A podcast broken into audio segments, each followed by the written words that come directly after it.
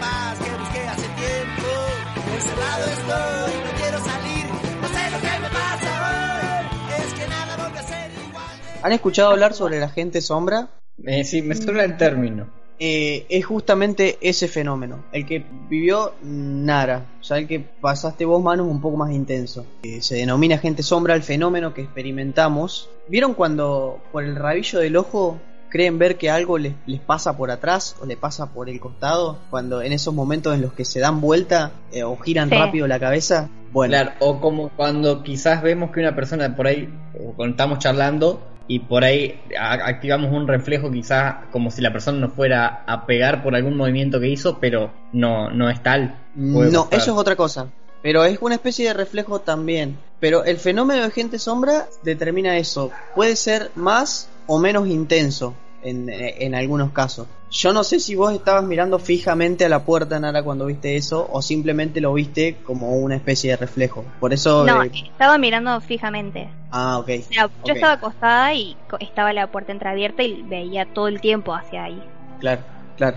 Porque podía ser justamente que hayas experimentado ese fenómeno, que no es algo No, igual eso, eso que vos decís me pasa mucho. Bueno, eso, a ver, más allá, fuera de No, lo pero, pero él dijo es similar. Lucas dijo es similar a, a otro efecto. Eh, no, no, no explicó aún el efecto de gente sombra. La gente sombra se le denomina gente sombra porque los, los creyentes en el esoterismo denominan estas apariciones o imágenes que supuestamente uno ve eh, como sombras, Bien. digamos como lo que Como experimentaste vos, Manu, claro, pero eh, que en movimiento. O sea que, que se les ocurre pasar por atrás tuyo una sola vez en, en un lapso muy determinado de tiempo.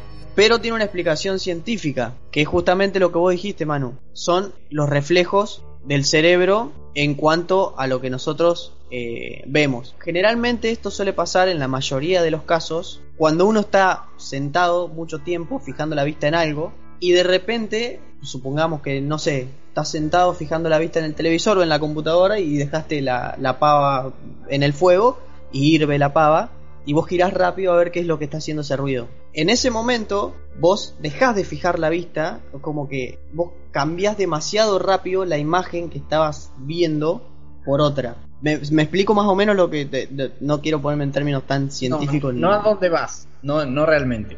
bueno, justamente lo que pasa cuando haces esto, cuando vos cambias muy, muy, de forma muy brusca una imagen en la que vos estabas fijando la vista y girás hacia otro lado, es como que el cerebro tiene un delay, pues nosotros somos como, como máquinas muy súper complejas, es como que tiene un, eh, en términos, digamos, tecnológicos, tenemos Ah, un claro. delay que es imperceptible, pero nuestro cerebro genera una especie de, de sombra que es todo lo que nosotros recorrimos con la vista en esa milésima de segundo o micro milésima de segundo en la que cambiamos de mirar fijamente, por ejemplo, una pantalla a mirar hacia una cocina que tiene una pava encima. Incluso se puede int- intensificar si estás en un ambiente con mucha luz y miras hacia un ambiente que tiene una luz muy tenue o que no tiene luz prácticamente. ¿Y cuál? No, quiero ver la teoría porque la gente no quiere hablar de explicaciones científicas, quiere oír. Porque si, si vamos a hablar Misterio. de explicaciones científicas, tenemos el Google. Eh, yo eh, diría, ¿cuál es la, la, la teoría no científica? ¿Cuál es la.? Porque.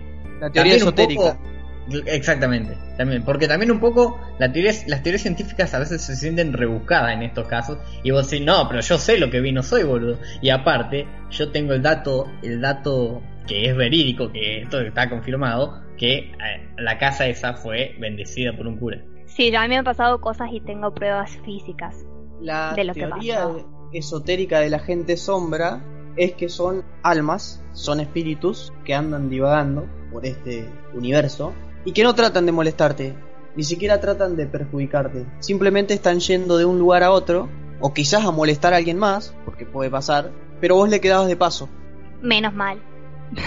Puede ser. Es como que, claro, eh, eso explica la- la Lo iba a de- molestar al Manu. si se, si se intensifica el fenómeno de gente sombra y uno lo ve reiteradamente, es posible que, se dice, que sea un espíritu en concreto y que el objetivo de ese espíritu seas vos o que quiera esté tratando de llamar tu atención sin querer asustarte. Porque puede ser un espíritu bueno, digamos.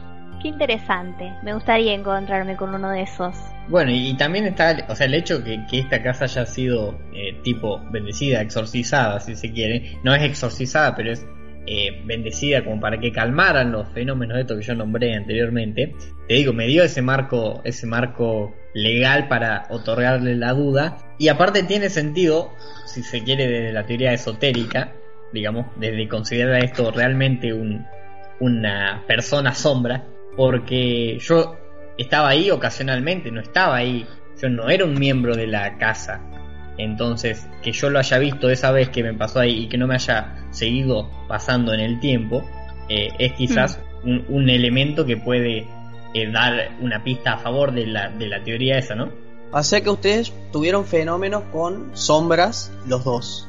Mi, mi, lo que yo experimenté fue materializado en el caso de que haya sido un fenómeno Vos, vos lo viste. Vos no Lo mío fue eso. No, no, yo no dudo de haber visto una oveja cruzando el alambrado. Es muy Claro, raro. que a- así- Lucas lo ve bien eh, físicamente. Yo lo, lo vi Yo todo, yo físicamente. todo lo que o me sea, ha pasado. materializado. No, claro, lo veo, pero son eh, como cuestiones de segundos y no es nada así muy concreto. Yo los fenómenos que he tenido, raros, no sé si llamarle paranormales, pero sí raros, fueron todos físicos, materializados. Si yo, por ejemplo, les cuento que un- una vez, teniendo no sé si 6 o 7 años, vi la oreja de un perro atrás de la ducha, ¿ustedes qué pensarían? Y es, es- es raro. Está es una cosa con los animales es importante. Pero Bueno, yo crecí en el campo, quizás, no sé, bueno, de, de alguna manera eh, eh, espiritista, vamos a darle una, una explicación esotérica justamente. Si hay algún espíritu que se quiere comunicar conmigo, es mucho más fácil que lo haga con animales que, que lo haga en forma de, de persona, digamos, porque yo estoy muchísimo más familiarizado con animales. Además por que supongo. El lugar donde me crié y por, por el feeling que tengo, digamos, con justamente pero, con pero igual vos no crees en estas cosas, vos no crees en, en lo, vos no crees en lo. Yo dijiste, siempre- lo siempre traté de buscarle una explicación lógica. Y casi siempre la encontré. Casi siempre. Digo casi, ¿por qué? Por este caso de la oveja. Que si mi amigo no me hubiera contado lo que vio, para mí era una oveja y nada más. Y justamente lo que les acabo de contar. No, no es que vi la... A ver, ¿vieron cuando, cuando un perro con orejas más o menos largas, pero que aún las pueden mantener paradas, digamos, trata de escuchar algo que está atrás de él sin darse vuelta? ¿Vieron cuando gira la oreja? Que los perros hacen ese movimiento Sí. de girar las orejas. Eso Sí. vi Sí. en un momento, me estaba lavando las manos en el lavatorio y giro. Giro no sé si para buscar una toalla que estaba al, lado de la ducha o, no sé qué. Y cuando miro, la, ducha estaba con la cortina puesta. se veía, no se veía lo que había atrás de la ducha. Y veo por como si atrás de la ducha se levantara justamente. Fue, fue todo en, segundos, pero veo como si se levantara eh, justamente esta oreja. Y como si hiciera ese movimiento. Como si hubiera algo atrás de la ducha. Y ab- abrí la cortina. Abrí la cortina y no había nada. O sea, vos ves la oreja, pero atrás de la cortina, como asomada. Como si hubiera, claro, exactamente, como si O sea, como si estuviera. como si un pe- hubiera sido lo mismo que si un el perro perro- ahí, pero solo Claro, la oreja. claro, como si asomara la cabeza, pero nada más que solo asomó la oreja. Una sola, no vi dos, vi una sola. Y claro, porque es raro también, porque generalmente los, los perros Es tienen la oreja a la misma altura. De más grande empecé a, a pensar, es que esa noche yo no estaba sugestionado con nada, porque por ahí yo soy de pensar que si, como dije al principio, si te sugestionás mucho con algo, incluso en la, en la historia que yo escribí el otro día, de la vez que vimos un ovni, eh, con mi hermana esa noche estábamos muy sugestionados, pero esa noche particularmente yo no, no solamente, tampoco era la noche noche, estaba oscuro porque era invierno, pero eran las 8 de la noche. Creo que fue, me estaba lavando las manos porque justo mi mamá me había llamado adentro, viste que se pone oscuro, te llaman adentro. Y había estado jugando normal, o sea, como cualquier nene, no había estado viendo ni, ni películas, ni, ni documentales raros, ni había estado leyendo libros, no, no, me, no, no había estado sugestionándome con cosas anteriormente. Por eso me pareció raro haber visto ¿Y, eso. y cuánto, cuánto duró el tiempo este en el que viste la oreja? ¿Cuánto tiempo estuvo la oreja ahí? O sea, fue como... Milésima de segundo. Milésima, con la rapidez en la que un perro gira la oreja y la, vuelve a bajar. Bueno, a mí así, que era lo que yo pensaba que vos hablabas antes, me, me pasó una vez que estaba en el baño, me estaba lavando los dientes y la puerta estaba abierta. Y hay eh, un pasillo, que de hecho es el mismo pasillo en el que vi al supuesto nene pasar. Y cuando eh, me agacho para escupir en la pileta, veo en el pasillo las piernas de una mujer. Pero, Nunca o sea, de- solamente, solamente veo el, como de un poco más abajo de las rodillas hasta, bueno, los pies. Y eran de Como una la dueña de Tom en Tom y Jerry, más o menos. Claro. Claro. O, los- o los papás de la vaca y el pollito. Sí, tal cual. Claro.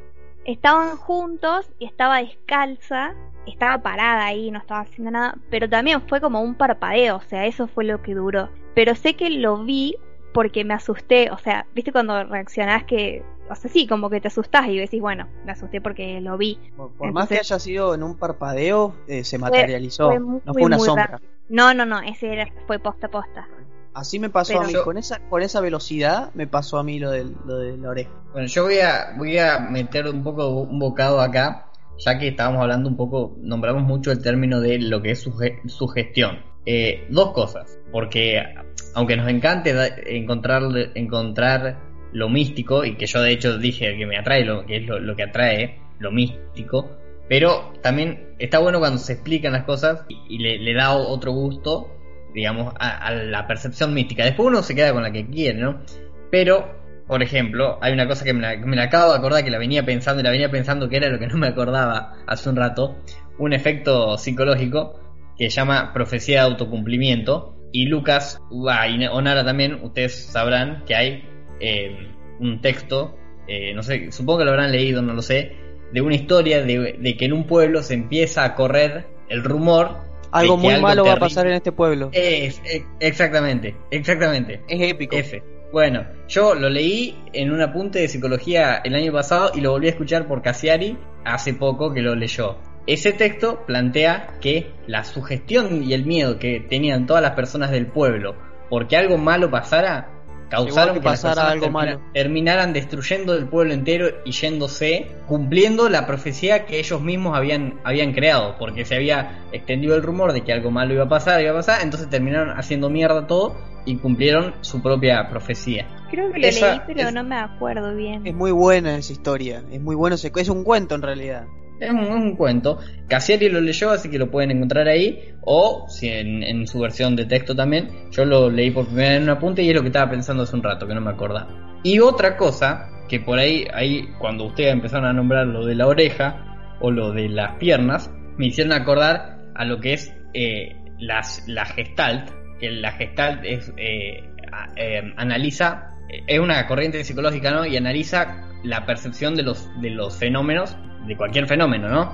Y plantea una serie de reglas de cómo funciona la, la percepción y muchas eh, de esas reglas explican cómo nuestra, nuestra retina y nuestra percepción está condicionada, por ejemplo, en el término de que tendemos a completar una imagen que se encuentra incompleta. ¿Se entiende? Porque las partes Sí. forman un todo, pero el todo es más importante que la, que la suma de sus Eh, partes. eh, es eso, exactamente. Entonces, por ahí se puede también explicar quizás la de la sombra. Quizás lo que yo vi no era una sombra de una persona, quizás era una sombra de una de algo que estaba entrando por la ventana, porque repito, se dio justo en esa en ese haz de luz de la ventana. Entonces, puede puede pasar por ese lado. Puede ser. No explicaría lo mío con la oveja, pero puede ser. No explicaría lo tuyo con la oveja, no, eso es verdad.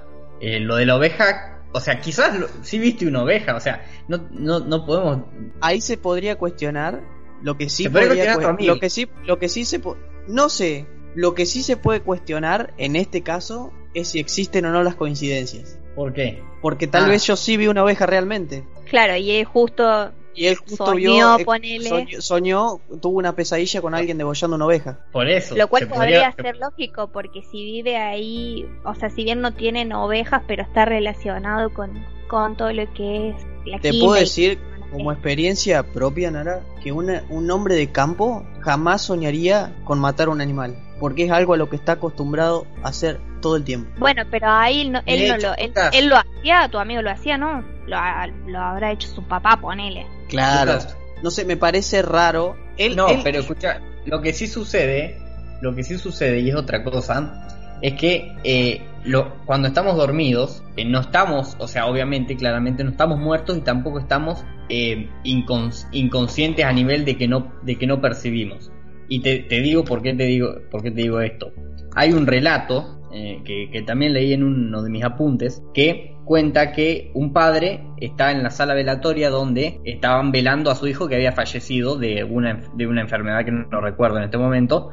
Esto fue hace muchos años. Y Ah, el padre en la sala velatoria. Es un, es un relato real, sí. El padre en la sala velatoria está, está ahí custodiando el cuerpo de su hijo en la sala contigua a donde está siendo velado y donde de hecho está lleno de velas, obviamente, porque el término velatorio viene de cuando se utilizaban velas, si no me equivoco. Pero la cuestión es que había Sí, sí, muchas velas es en, en- donde yacía el cuerpo del niño.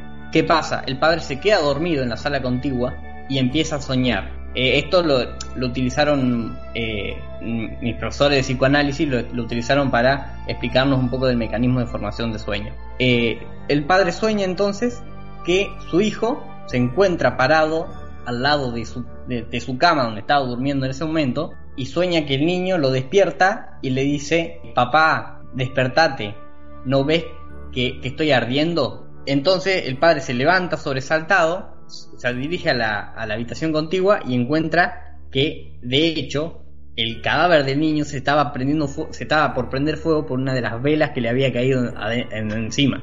Me, me acabas de hacer poner la piel de gallina, boludo. Y como yo también mientras estoy relatando, y de hecho esto, esto lo cuentan como uno de los mecanismos de formación de sueño en el cual el sueño mezcla deseos, tanto conscientes como inconscientes, y también estímulos de lo que percibimos del ambiente. No es totalmente, no, está- no estamos inertes en el sueño. Entonces ahí si se quiere se le puede dar una explicación a lo que le pasó a tu amigo. Quizás escuchó un, una exclamación de una oveja, no sé cómo se dice. Eh, Sí, sí. eh, no sé cómo se dice la- el, el ruido que Ah, hace una oveja. no sé. Bala- balar. le dir- Val- no- sí, ¿no le un bali- no, eh, es la forma vulgar. Lo iba a decir, es un valido, sí. Es la forma vulgar de decirlo. Tiene una, un término. Google científico, dice válido. Bueno, y entonces quizás mezcló el estímulo del, del balido de la oveja con eh, una representación que habrá tenido de, de su padre, quizás carneando algún animal, y entonces se produjo el sueño. O sea que la culpa la tiene la oveja que vi yo. Y quizás sí, quizás, quizás- es que quizás sí, es que quizás así fue. Sí, generalmente las, las ovejas nunca se quedan calladas. Más si era una oveja que estaba perdida, porque lo que yo vi es una oveja. Si ellos no Sí, tenían estaba ovejas, sola. eh, estaba sola. eh, denoto que las ovejas siempre andan en rebaño, nunca andan solas. Yo lo pensé también. Eh, que estuviera buscando a su, a su rebaño y que haya balado, digamos, bu- buscando, en- eh, llamando a su rebaño. Quizás en el momento en el que yo me desperté, ella ya, ya, ya había encontrado otro sonido y ya volvía a su, a su rebaño, digamos. A mí me sorprendió la forma en la que él gritaba, porque incluso después de que yo me desperté, él me despertó con su grito. O sea que él se despertó unos segundos antes que yo. Incluso quizás ya estaba despierto. Nunca le pregunté si ya estaba despierto se despertó y vio eso. Es que te puedes O sea despertar que- después de una pesadilla gritando tranquilamente. Bueno, pero yo me desperté unos segundos después y en- mientras yo le preguntaba qué le pasa, él seguía mirando la ventana y seguía gritando. Él me señaló la cuando yo veo la oveja es porque él me señaló la ventana asustado, que en ese en ese susto que vos no podés hablar directamente y me señaló la ventana, como que había algo en la ventana. Bueno, pero puede ser también de que, de que lo vio, pero no de que todavía lo esté viendo. Quizás puede ser. Claro. A mí, a Probable- mí me sorprendió mucho la expresión que él tenía en su rostro. Es que probablemente si es que probablemente te puede pasar que te crees que tu sueño es real. O sea, te puede pasar eso. Eh, Al- Claro, eh, a, lo, porque, a lo que yo voy es que para- a mi entender, por lo que yo vi en la cara de él, en, en su en su él expresión. estaba y- convencido que era No, que mientras él me señalaba la ventana, que yo sé que en ese momento él ya estaba bien despierto, él seguía viendo algo ahí. seguía viendo. porque él seguía- no me, no me claro. miraba, no me miró en ningún momento. Él miraba la ventana y Bueno, desesperado. pero eso eso no lo sabemos, o sea, lo supones vos. Claro, lo supongo yo por la Sí. expresión de él. Sí. por el rostro y por, por la desesperación. Y a su vez me da a entender, él me dijo, vi a alguien degollando una oveja, nunca me dijo la forma en la que, que tiene que, que para que algo así lo asuste, o tiene que haber sido una presencia muy, muy, muy demoníaca, o sea, muy fea, o tiene que haber matado a esa oveja de una forma muy aberrante. Eh, y, y- y digamos, Porque alguien que vive en el campo no se asusta por ver a alguien degollar a un, a un animal. Y no, pero quizás si, lo, si, si te parece que lo viste a las 3 y media de la mañana en tu casa donde no debería estar ocurriendo, eso Y sí en la ventana de tu pieza. Y en la ventana de tu pieza. Pero bueno. alguien que no eh, conoces. Claro, exactamente. Pero te voy a contar una cosa que, me que no me pasó a mí, le pasó a mi papá, le pasó conmigo, a mi papá y a mi, y a mi mamá. Y si lo voy a traer, lo te juro que lo voy, a lo voy a entrevistar para ponerlo en el programa para que ustedes lo escuchen de él. Eh, ¿Cómo es? Eh, pasó que yo con fiebre eh, alucino mucho. Ah, yo también. Bueno, yo alucino mucho con fiebre. Y muchas muchas veces me pasa de acordarme de estos periodos, pero de este no me acuerdo. Y me- mi papá cuenta que una, una vez que estuve con fiebre, eh, él eh, me despierto. No, Black, para que esté el perro. Ah, disculpe, disculpe. Ah, Black. Pero si vos no tenés perro, mano. Sí, tengo perro. Es la oveja. Estaba re alucinando. Estaba alucinando. No te sugestiono. Eh, estaba sugestionado. No, me despierto, me despierto cuando me estaban tomando la fiebre, no sé cómo es que yo estaba retirado. Dicen que empiezo a señalar un, un espejo que está al frente de mi pieza y lo empiezo a señalar y digo, "Eh, ahí está, ahí está. Y mi viejo me, esto me lo cuenta, yo no me acuerdo, no, no, no, yo- o sea, si no fuera, si fuera por mí no es verdad, pero esto me lo cuenta mi viejo. Eh, y, y me dice papá, ¿quién está? Y yo digo, la muerte, literalmente. chicos. No, Ay, no, nada, ya. o sea, si me hubiera, si, si mi abuelo hubiera vivido para entonces, si hubiera mu- y me hubiera visto, se hubiera muerto. O ¿Cuántos sea, años tenía? y yo calculo que hubiera tenido, tendría unos 13 o 13. Ah, o eras 14. grande. No, no, no, 14 quizás, pero pasa que Nara alucino mucho, me pongo en un estado que no puedo eh, controlar lo que hago ni lo que digo. No, pero No, no, es lo ¿sabes mismo un chico de 7 pregunto? años que te señala la muerte que a un chico de 14 que te señala la muerte. No, y aparte porque... ¿viste? Sí, pero estaba alucinando. Ah, no es que, no es que. Pero en tu alucinación hay cierta cierta connotación psicológica que a vos te puede hacer relacionar una alucinación con la muerte o no, y eso depende de la edad que tengas también. Después te voy a explicar por qué. Te voy a contar una historia que te va, te, va, te va a hacer entender por qué. A ver, Nara, quiero escuchar lo que iba a decir. No, que yo te preguntaba porque he escuchado decir que hasta los 3 o 4 años los nenes ven los espíritus. Eso era ju- No, es no, justo no, lo que era ya. Y de hecho, eh, yo tengo recuerdos de mi hermanita cuando tenía, de haber tenido dos años y estábamos de vacaciones en una casa que tiene mi familia, que es muy antigua porque ahí vivía un tatarabuelo y está bien tétrica, todos los espejos bien desgastados y, y me acuerdo que ella señalaba el espejo y decía, lo señalaba como si hubiera alguien. Y lo otro que pasó era que esta en la cuenta de mi mamá, mi hermana más grande, también a esa edad, eh, vivían en otra casa y en esa casa antes vivía, eh, no sé si era una tía de mi mamá, una abuela, no sé, y se llamaba Pepa y mi hermanita sale, obviamente ya estaba muerta, mi hermanita sale caminando y señala la esquina y empieza a saludar y mi mamá le pregunta, ¿a quién saludas? Y ella le dice, a la Pepa, ma, pero no había nadie. Ya se emitía por cable Pepa la Cerdita en ese momento. No, te estoy hablando. Mi, mi hermana más grande tiene tu edad.